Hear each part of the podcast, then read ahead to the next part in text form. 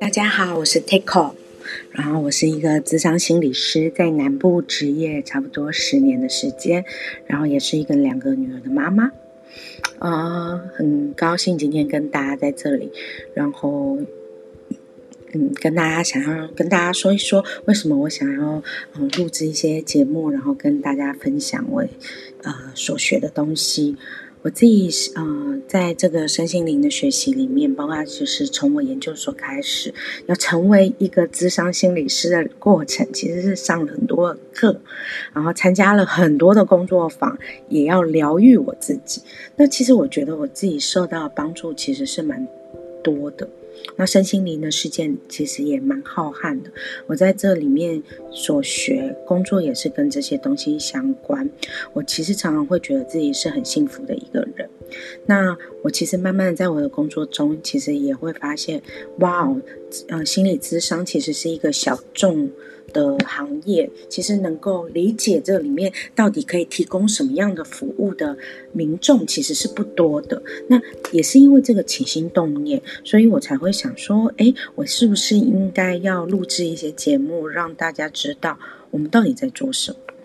那这个节目的走向会有一点有趣，因为我不是一个很喜欢自己对着电脑荧幕。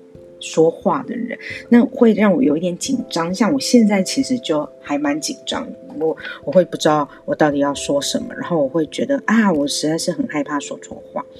那或者是我会觉得说啊，这个大家到底想要听什么呢？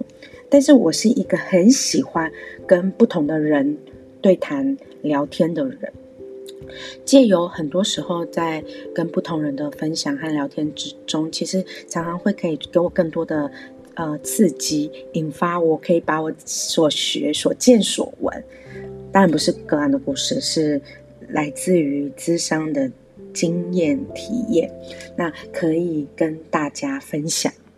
那有时候，其实我我身边一些朋友就会说：“哇，Takeo，你真的是这些东西实在是太有意思了。”那其实我也知道，大家就鼓励我说，那我应该要跟更多人分享。那这个是我为什么会今天开始想要做这个节目的原因。那借由对谈的方式呢，我希望说，诶，可以借由不同的人丢出来各式各样不同的问题。这个这些问题可能也是你在生活中可能会面临到的问题，比如说怎么教养小孩啦，怎么发小孩零用钱啦，比如说，嗯。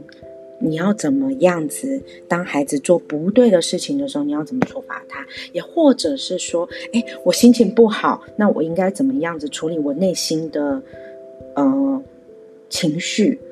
那这些东西我，我我我想借由一些对谈的时候，我可以把这些呃在我们的工作经验里面这些东西要怎么处理，那一一的跟大家分享。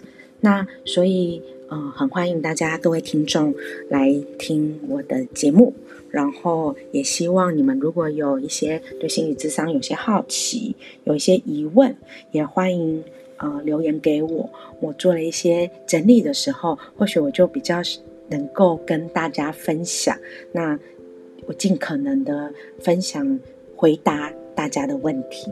那欢迎大家，也希望就是我们我开始有一个。嗯，可以大家跟大家固定聊聊的习惯，那我们就祝福彼此，那就下次见喽。